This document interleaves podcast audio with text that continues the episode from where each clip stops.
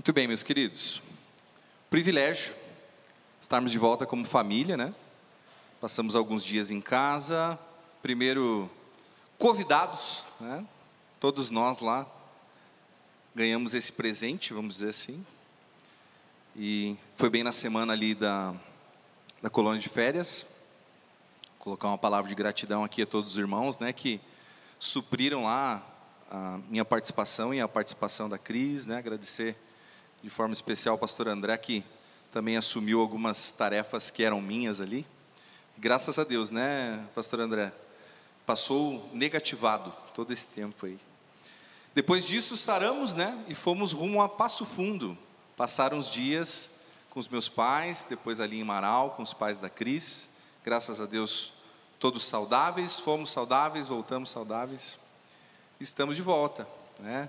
Renovados, sim, com o desejo de voltar a servir a igreja local reencontrar os irmãos. Essa semana já tive oportunidade de fazer alguns contatos, algumas visitas, voltar à minha rotina, aquilo que eu gosto e amo fazer, que é estar com os queridos aqui dessa igreja. Eu saí de férias, voltei, mas o livro, né, a carta de Tessalonicenses ainda não nos deixou. Ela continua sendo aqui o tópico, né? Aquilo que nós estamos estudando, então, com uma temática bem interessante. A temática até que ele volte, até que Jesus volte. Vida e conduta cristã. É isso que nós estamos estudando. Primeira carta de Paulo aos Tessalonicenses fala bastante, em cada final de capítulo, faz uma menção sobre a volta de Jesus. E era uma preocupação daquela igreja. Até alguns estavam preocupados porque algumas pessoas tinham morrido já e eles aguardavam uma volta tão iminente ali na igreja primitiva que pensaram assim: será que perdemos o bonde, né? E aí então mais para frente Paulo vai explicar um pouquinho e nós vamos ter oportunidade também de ouvir sobre esse trecho no capítulo 4, mais à frente do que vamos estudar, sobre como será então a volta de Jesus. É nesse sentido também que trouxe uma canção que fala desse lugar onde não vai mais haver pranto, dor ou culpa, e um lugar e uma perspectiva que muitas vezes nós nos esquecemos. Nos esquecemos de tudo de bom que ainda nos aguarda, de uma felicidade, de um cuidado de Deus eternal, como talvez nós tenhamos muita dificuldade de imaginar aqui por terra. Mas enquanto estamos aqui, Deus quer trabalhar na minha vida e na sua vida. Deus quer transformar a sua conduta e a minha conduta. Nós não estamos aqui a passeio. Né? O amor de Jesus é um amor tão poderoso que ele é um amor transformador. E é nesse sentido que nós entendemos então que Jesus, né, até que ele volte, ele vai tratar da minha e da sua vida. Ele vai trabalhar na nossa forma de conduta. E às vezes vai doer um pouquinho, às vezes vai querer mudanças, abandono, esse é o sentido do discipulado. Negue-se a si mesmo, tome a sua cruz e siga-me. Se nós quisermos ser discípulos de Jesus, algum preço nós vamos ter que pagar. O preço maior, a cruz, aquela vitória, é dele. E eu queria relembrar com os irmãos, né? o pastor André esteve pregando então as últimas duas vezes nesse texto, e eu confesso para os irmãos que eu vou precisar, pastor André, voltar um pouquinho em dois versículos que o irmão pregou na semana passada. Por quê? Porque eles são a base da pergunta que nós vamos responder hoje. E se chama olhar um pouquinho do contexto, para a gente não errar na fala aqui na frente. Porque se a gente descontextualizar a Bíblia, nós criamos um problema. E eu não quero isso nem para mim, nem para você, nem para qualquer das pessoas que estão nos assistindo em casa ou de casa. Texto de hoje é 1 Tessalonicenses 3, do 11 ao 13. 1 Tessalonicenses 3, do 11 ao 13. Mas nós vamos ler aqui ainda, para nós podermos entender, os versos 8 e 9. Perdão, os versos 9 e 10. Diz assim: Como podemos ser suficientemente gratos a Deus por vocês? Por toda a alegria que temos diante dele por causa de vocês? Noite e dia insistimos em orar para que possamos vê-los pessoalmente e suprir o que falta à sua fé. Paulo não sabia como agradecer. Ele e seus companheiros, Silas e Timóteo, estão escrevendo essa carta para uma igreja jovem, uma igreja recém-convertida, uma igreja que vivia no meio do paganismo, adorando a falsos deuses, vivendo na imoralidade. E Paulo, ele olha para a obra de Deus na vida daquelas pessoas. E ele diz assim: como que eu vou poder agradecer a Deus pelo que está acontecendo com vocês? E aí ele traz algo que muitas vezes nós falamos bastante, lemos até alguma coisa sobre isso, mas talvez fazemos pouco. E aqui esse pastor que vos fala também assume isso perante a igreja. Nós oramos pouco. Nós temos dificuldade de gastar tempo em oração, de investir tempo em oração. E aí Paulo, ele vai dizer que ele insiste noite e dia, ou noite e dia nós insistimos em orar por dois motivos. Eles oram incessantemente por dois motivos. Para que eles possam ver aquela igreja pessoalmente. Paulo, Timóteo e Silas, e talvez mais alguns companheiros, gostariam de ver aqueles irmãos pessoalmente novamente. E eles também gostariam de suprir o que estava faltando à fé daquela nova igreja, daqueles novos irmãos convertidos em Cristo Jesus, ali da cidade de Tessalônica, hoje, né, pertencente à Grécia. É nesse sentido, é com esse desejo de ir até lá, de vê-los e de suprir o que vos faltava, o que lhes faltava, que faltava aos tessalonicenses para o crescimento da fé, que nós vamos ler o texto de hoje. Então, segue comigo aí, versos 11 ao 13. Que o próprio Deus, nosso Pai, e nosso Senhor Jesus preparem o nosso caminho até vocês. Que o Senhor faça crescer e transbordar o amor que vocês têm uns para com os outros e para com todos, a exemplo do nosso amor por vocês. Que Ele fortaleça o coração de vocês para serem irrepreensíveis em santidade, diante de nosso Deus e Pai na vinda de nosso Senhor Jesus com todos os seus santos. Olha que interessante. Nós vamos chamar a mensagem de hoje de a obra de Deus em nós. Poderia também ser através de nós, mas quero fazer dar essa ênfase na noite de hoje. O que Deus gostaria de realizar mais e mais através da minha e da sua vida, mas também dentro de nós, em nós, na nossa vida. Primeira coisa que eu descubro nesse texto é que Deus prepara nosso caminho até as pessoas. Deus ele tem prazer em fazer isso. Com certeza, se tivéssemos tempo e um espaço, cada um de vocês teria uma história de alguém que foi até você para lhe apresentar algo novo, algo que você não conhecia, ou algo que você talvez até conhecia, mas ainda não vivia. Alguém nessa caminhada cristã lhe falou sobre Deus, sobre Jesus Cristo, sobre a necessidade de reatarmos né, o nosso relacionamento com Jesus. Ele foi quebrado lá no Éden. Todo ser humano precisa ser religado a Deus. E essa ponte, essa conexão só acontece através de Jesus Cristo e ninguém mais. Pessoas vieram até nós. Deus preparou pessoas. Eu me lembro de um jovem que foi até mim na locadora onde eu trabalhava e me convidou. Olha, gostaria de tocar um violão com você, vai na minha casa, vou pedir um X. E lá, com um violão, casa e X, ele me fisgou para quê? Para apresentar o Evangelho. Olha que fantástico. Deus preparou o caminho do Erickson, do Bol, do meu amigo, do meu irmão em Cristo, para chegar até mim. E queridos, eu não coloco essa frase aqui só como um evangelismo, quando nós vamos atrás de alguém que não conhece a Cristo para lhe apresentar o amor de Deus e a salvação em Jesus. Mas Paulo estava falando aqui, ó, que Deus prepare o caminho até vocês. aquela igreja nova, aqueles irmãos que precisavam tanto desse cuidado. Esse texto tem três versículos, mas ele é muito rico em detalhes teológicos. E eu quero pelo menos pincelar esses detalhes. Nós não temos aqui uma aula de EBD, não é essa a questão, mas é interessante.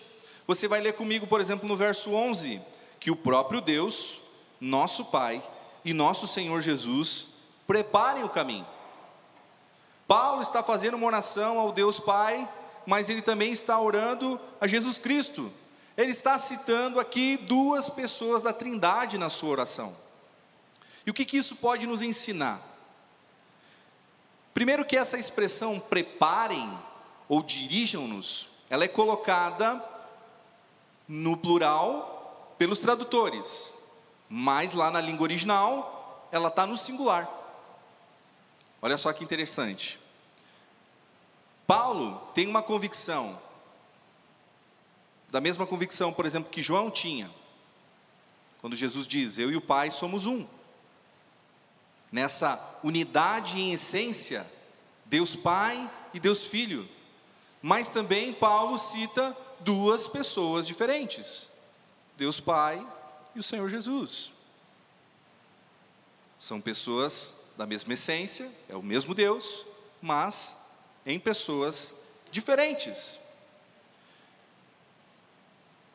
É uma questão que nos ajuda a entender porque depois Paulo também vai falar sobre o Espírito mais para frente. Paulo tem essa perspectiva de que ele servia a um Deus trino, a um Deus que é Pai, que é Filho, que é Espírito Santo. E teologicamente, como cristãos, nós não podemos esquecer disso. É isso que nos difere de outras pseudo-religiões por aí, né? que tem uma perspectiva diferente de Deus né? porque Paulo conhece isso e nos mostra isso nessa carta. Esse é um detalhe teológico.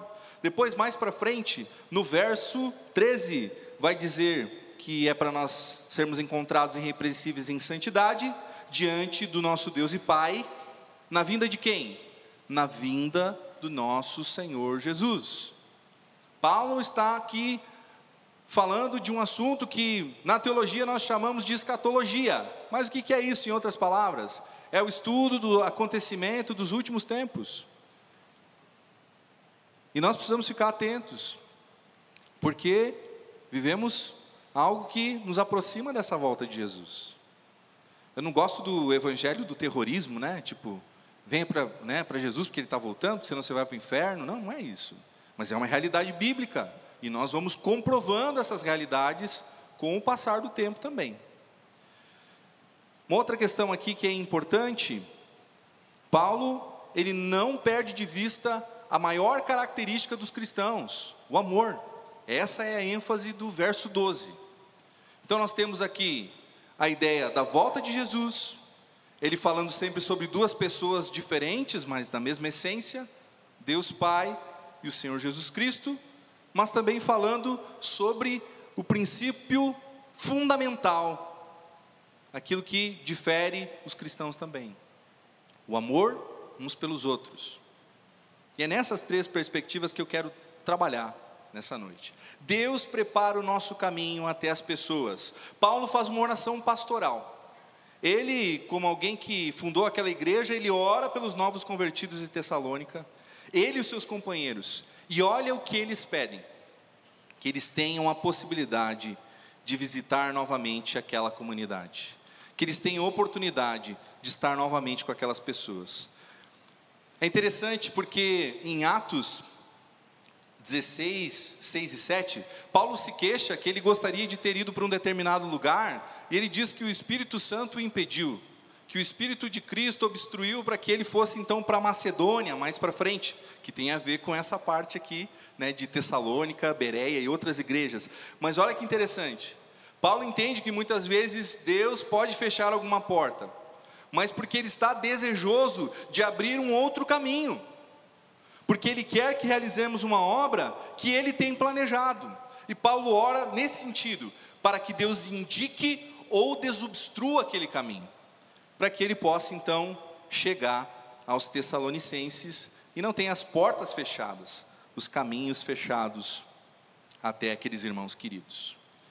Um adendo aqui, nesse primeiro ponto, nesse, nessa primeira convicção que nós temos no texto. Ir até as pessoas, preste bem atenção, ir até as pessoas tem a ver com duas questões importantíssimas da fé cristã. Ir até as pessoas tem a ver com duas questões importantíssimas da fé cristã. A grande comissão, Mateus 28, do 16 em diante, os versos 19 e 20, né? Vamos falar ali também, verso 18. Ide. A gente acha que é alguma coisa estanque, assim, ah, fui lá uma vez, tá bom. O texto quer dizer, enquanto vocês estiverem indo, à medida em que forem, então, ir até as pessoas tem a ver com a grande comissão. Tem a ver com algo importantíssimo que baseia a nossa fé cristã.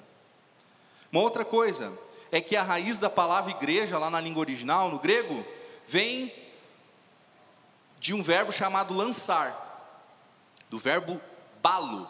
Aí você bota a palavrinha ek na frente, ekbalo, lançar para fora, para fora de. Esse é o significado de igreja, no sentido bíblico, aqueles que foram lançados para fora, aqueles que foram lançados para alcançar pessoas, para estar com pessoas, para falar da obra de Deus, para viver isso com outras pessoas. Certo? Esse é o primeiro apontamento. Eu entendo aqui que pelo verso 11, Paulo e seus companheiros pedem que o Deus, nosso Pai e o Senhor Jesus preparem um caminho até vocês, até os Tessalonicenses. O verso 12 é o verso amoroso. Fala bastante sobre amor. E eu não vou gastar aqui todo o tempo do mundo para tentar desvendar o que é o amor bíblico ou o que é o amor de Deus. Mas eu preciso citar algumas coisas. Paulo, então, pede né, para que Deus nos faça crescer e transbordar em amor. E o que, que é isso? Ele pede que os tessalonicenses tenham esse tipo de atitude, acima de um sentimento, uma atitude de amor uns pelos outros. Mas não é um amor qualquer, é um amor que cresce, é um amor que uh, está ali vivo, que tenha abundância, que transborde você pensa num copo transbordando, né? O meu está bem vaziozinho já.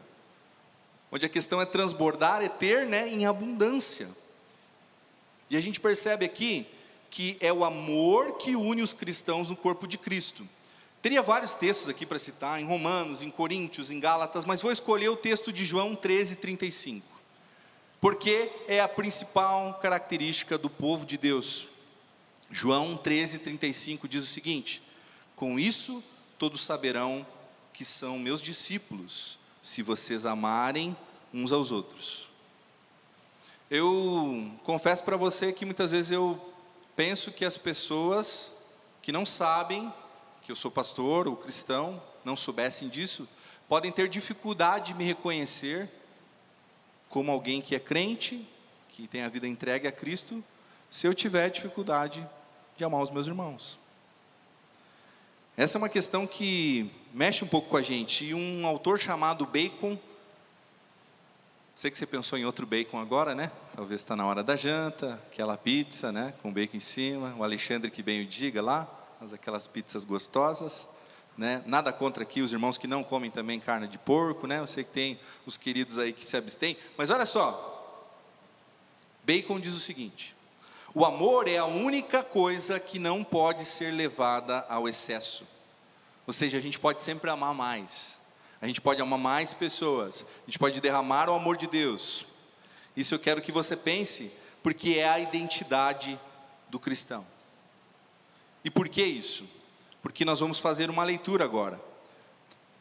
Deixe marcadinho aí onde você está e vá agora para 1 João. Lá no finalzinho da Bíblia, perto de Apocalipse, 1 João, capítulo 4, do 19 ao 21. João 4, do 19 ao 21.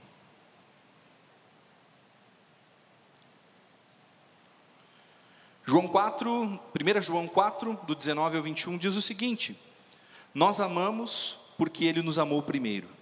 Se alguém afirmar eu amo a Deus, mas odiar seu irmão, é mentiroso Pois quem não ama seu irmão, a quem vê, não pode amar a Deus a quem não vê. Ele nos deu este mandamento: quem ama a Deus, ame também o seu irmão. Uma perspectiva bíblica, nosso Deus é um Deus invisível. O Deus Filho, o Senhor Jesus se fez carne, sim, habitou entre nós. E é uma provocação para nós. Eu tenho um discurso que me, me choca e provoca alguns sentimentos ruins no meu coração, que é o seguinte: Pastor Dan, eu amo a Deus, mas eu não suporto a igreja. Olha, eu não tenho nada contra Deus, Deus me abençoa, me guarda, eu até oro, eu leio a Bíblia, mas esse negócio de ter que participar com outros irmãos lá, de ter que me reunir, de ter que aturar algumas coisas, isso não é para mim. Queridos, nesse discurso está um amor questionável, porque é o amor que não consegue amar aquele a quem vê. E aí, o apóstolo João nos provoca nesse texto. Se você não consegue amar o teu irmão a quem tu vê, como é que tu vai dizer que ama a Deus? A gente precisa trazer isso à tona porque Paulo está preocupado com aquela igreja. Isso pode servir sim também para nós nos tempos de hoje. Na sequência desse pensamento do, do autor Bacon aqui, que o amor é a única coisa que não pode ser levada ao excesso, ou seja, né, nós podemos sempre amar mais. E aí eu me lembro lá do texto de Romanos, também um texto paulino, Romanos 13, 8, diz assim: Não devam nada a ninguém, a não ser o amor uns pelos outros. Isso é uma coisa que a gente sempre vai ficar buscando mais, tendo que, né? A obrigação vai além de amar uns aos outros aqui também, para amar a todos. Olha o que o texto diz, volte comigo lá. 1 Tessalonicenses 3, 12. Que o Senhor faça crescer e transbordar o amor que vocês têm uns para com os outros. E aí, para com todos. É um amor que também ultrapassa só o nosso amor entre irmãos, mas para com todas as pessoas, e todas as pessoas precisam desse amor. E também é um amor exemplar. Eu acho fantástico porque Paulo não corre da raia. Paulo não tem um discurso onde ele diz para imitar a Deus e não imitar a sua vida. Paulo sabe que não é perfeito. Paulo sabe que tem pecados e por isso ele precisa de Jesus. Mas Paulo não corre da raia ao se colocar como exemplo. E ele vai dizer assim: a exemplo do nosso amor por vocês. Paulo reforça a ideia do amor exemplado, exemplar vivido por ele e por seus companheiros. 1 Coríntios 11, 1 é aquele texto famoso: Sede meus imitadores, como eu sou de Cristo. Aí Paulo pede para que, então, os irmãos de Tessalônica possam imitar ele, Silas, Timóteo e outros companheiros que passaram por aquele lugar, nessa perspectiva do amor. Paulo se coloca na posição de ser imitado. E por último, no verso 13. Deus fortalece o nosso coração para a santidade. Lembra que nós cantamos hoje? Santidade é a minha adoração. E nós cantamos também a música. Ah, agora me esqueci o título dela, deixa eu ver se eu lembro aqui.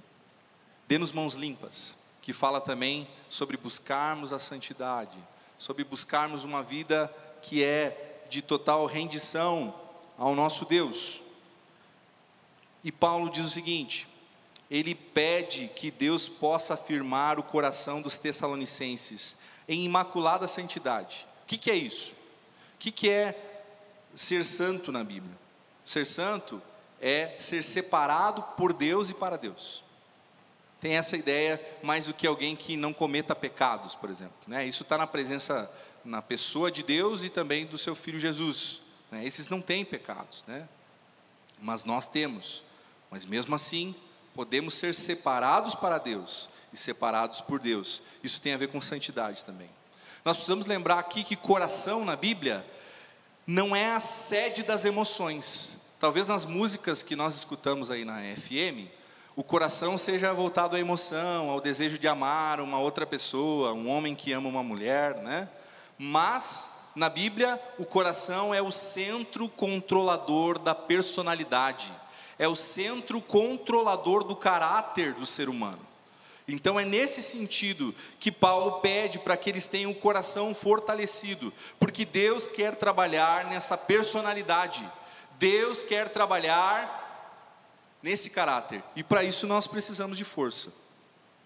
Aqui tem duas questões que a gente precisa aprender, também algo né, que, que tem a ver com uma, um posicionamento mais teológico, mas nos ajuda a entender.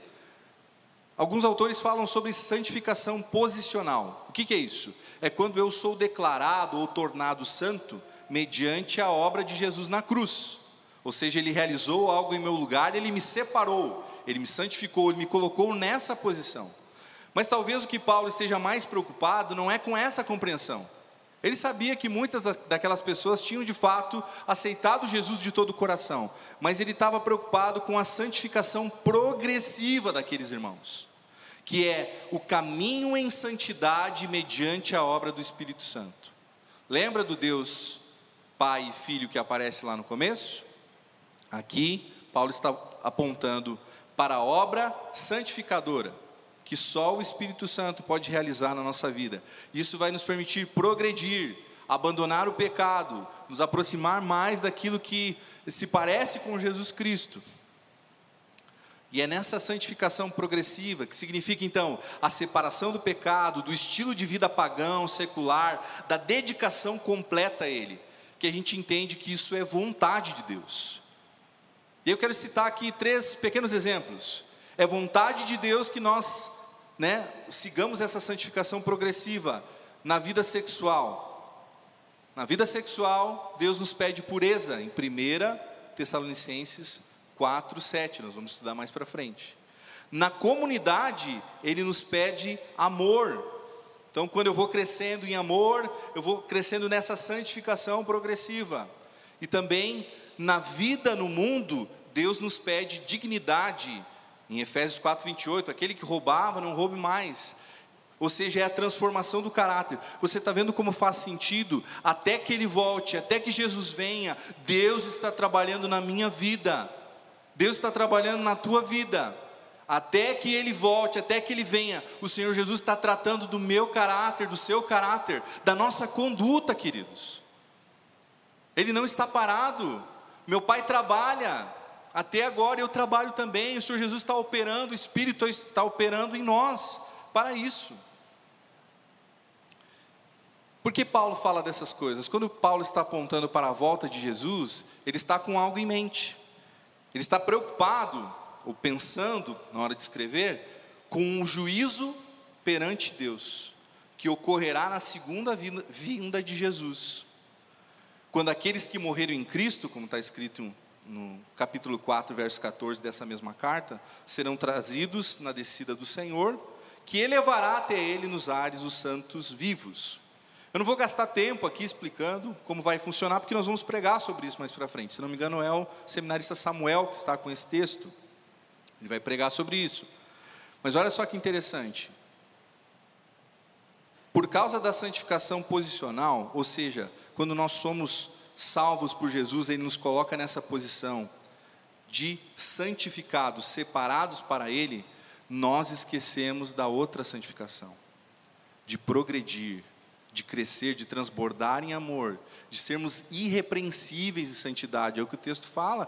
Paulo usa palavras fortes para mim e para você, para que nós possamos entender também. Santidade, santificação caracterizará aqueles que participarão da segunda vinda de Jesus. Se por um lado o escritor de Hebreus em 12:14 diz: "Esforcem-se para serem santos, sem santidade ninguém verá o Senhor".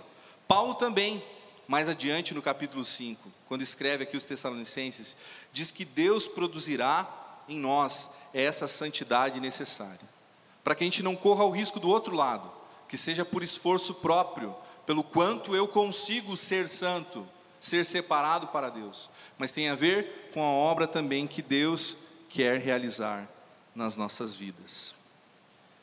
Queridos, normalmente numa pregação, numa palavra, eu falo e logo faço uma aplicação. Mas hoje eu deixei as aplicações para o final, todas elas. porque nós estudamos um texto lindo, maravilhoso, tem verdades fantásticas para a minha vida, para a sua vida, verdades teológicas, verdades bíblicas, mas o que fazer com tudo isso se nós não entendermos o que nós podemos aplicar de fato daqui para frente? Lembra que eu falei que Deus prepara nosso caminho até as pessoas? Vai aparecer de novo aí. Eu quero dizer isso e não me coloco fora dessa fala. Estou dentro, estou junto com os irmãos. E acredito que o pastor André tem a mesma perspectiva de que nós precisamos isso. Olha só. Peça a Deus um grande anseio de estar com seus irmãos. Lembra que isso é uma oração de Paulo? Paulo está dizendo assim: Dia e noite insistimos em oração para que possamos vê-los e suprir a falta da vossa fé. Então, ore a Deus, pedindo um grande anseio de estar com seus irmãos. Rogue a Deus que lhe indique e prepare esse caminho, para que eu e você façamos parte da vida de outras pessoas. Quem faz tempo que você não encontra ou não vê? Não seria um bom caminho? Eu não vou, hoje eu não vou entrar aqui em questões de ah, tempo de pandemia, não. Não, não é isso. Estou dizendo assim que tem algumas obrigações cristãs e o desejo de amar o outro que se sobressaem a isso. A gente dá um jeito. A gente faz isso da forma correta, sim, tomando os cuidados, mas a gente pode fazer. Ore para que portas espirituais sejam destravadas, para que Deus desobstrua o caminho para evangelismo, discipulado e para cuidar dos novos convertidos. Queridos, tem famílias de novos convertidos que eu não consigo mais visitar. Eu preciso da ajuda de vocês, nós precisamos. Tem que, né, tem que nascer no seu coração esse desejo depois de uma oração a Deus, para que nós queiramos de fato estar com as pessoas. Lembra que nesse ponto 1 um eu disse sobre cumprir a grande comissão, enquanto estiverem indo, façam discípulos. E aqui implica em sermos igreja de verdade. Lembra da palavrinha ekbalo? lançados para fora, que tem a ver com a palavrinha eclésia, que nós traduzimos aqui por igreja. Nós somos lançados para fora, queridos. Como que eu vou ficar só recolhido na minha insignificância? Como que eu vou me contentar com assistir um culto? Como que eu vou me contentar a fazer parte aí no ministério? Se Deus me manda ir até as pessoas. E disso nós precisamos muito nós precisamos muito da ajuda de vocês. Se nós quisermos ser uma igreja relevante nessa sociedade, na nossa comunidade, nós precisamos ir até as pessoas. Lembra que eu falei que Deus nos faz crescer e transbordar em amor? Isso aqui também é uma oração. Nós precisamos pedir a Deus com sinceridade de coração, por amor mútuo entre os irmãos. Essa é uma oração bem pertinente. Deus, me dá amor sincero e genuíno pelos meus irmãos. Não me faça tratá-los mal, com desdém, não querer ter contato, me achar melhor do que eles, mas me permita ter contato com os queridos dentro desse amor mútuo. Por amor a todas as pessoas, nós pedimos, né, podemos fazer essa oração. E não por aqueles que você julga merecer o nosso amor, merecer o seu amor. Muitas vezes a gente faz assim: "Ah, mas eu não vou, aquele lá não merece". Ah, não, já não me cumprimentou aqui na porta da igreja, não conheço, vem de outro lugar. Ah, não me misturo. Não é bem assim que a Bíblia nos ensina. Viva o amor exemplar. Isso é interessante. É uma oração para que nós venhamos a viver o amor exemplar. O amor que Paulo não tem medo de dizer assim: sabe como nós amamos vocês? Façam isso com as outras pessoas. Queridos, eu não sei quanto tempo eu vou permanecer aqui, pastor André vai permanecer aqui. Nós temos agora no dia 6 do 13, então, a despedida, né, o culto de, de despedida do, do irmão do pastor Erve, né, que vai encerrar os teus trabalhos, os trabalhos dele aqui com a Delmir na igreja. Eu não sei quanto tempo nós vamos estar aqui com os irmãos, mas eu quero, o dia que eu for embora daqui, eu quero pensar assim: eu amei os meus irmãos, eu estive com eles, eu os ouvi, eu tentei ajudar os meus irmãos. E eu posso, depois de ir embora, dizer assim: continuem amando os outros quando chegarem aqui, assim como eu amei vocês e amo vocês. Olha o que é interessante. Nós não fomos convidados para viver uma vida de isolamento. Aí você pode dizer, Dan, mas nós vivemos isolamento com a pandemia, nós temos que cuidar. Não, eu entendo tudo isso. Mas pensando de forma geral, a nossa vida cristã não deve funcionar assim. Ó. Eu passo uma semana sozinho, talvez você e sua esposa, você e sua família, sozinho, sozinho. Você só tem contato lá, trabalho, volta para casa e as suas noites são sós. Você não tem contato com nenhuma família, com nenhuma pessoa. E aí você vem no culto, ouve a palavra de Deus, que é para ser uma palavra transformadora, e você volta para casa e continua sem ter preocupação com ninguém, amor por ninguém. Eu fico de vez em quando com caraminholas na cabeça, porque eu entendo aqui que nós não podemos viver numa redoma, onde o amor cristão não é exigido. Não dá, gente, para a gente pegar assim, ser separado, né? Você ir para uma cabana lá no interior, ficar separadão lá e depois voltar para vir aqui pegar um pouquinho da bênção que é o culto, ouvir a palavra e depois. Não, é para separar do pecado, do mal, do paganismo, mas é para ter contato com as pessoas, é para amá-las né, nessa perspectiva. E por último, o que nós podemos aplicar nas nossas vidas?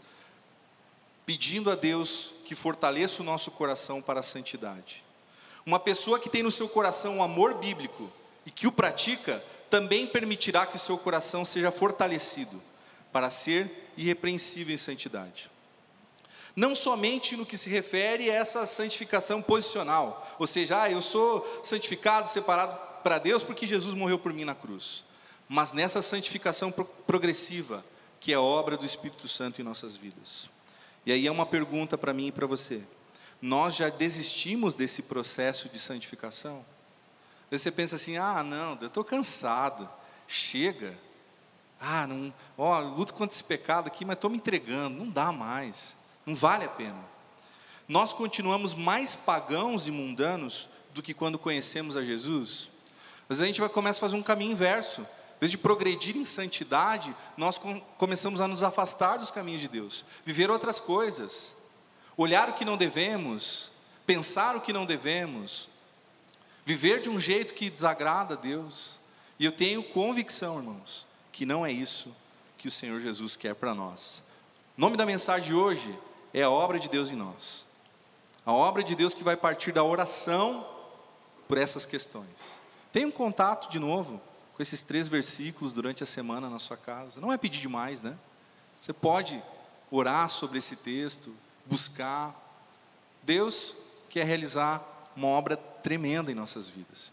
Eu quero convidar você para ficar em pé. Nós vamos cantar uma canção justamente sobre isso.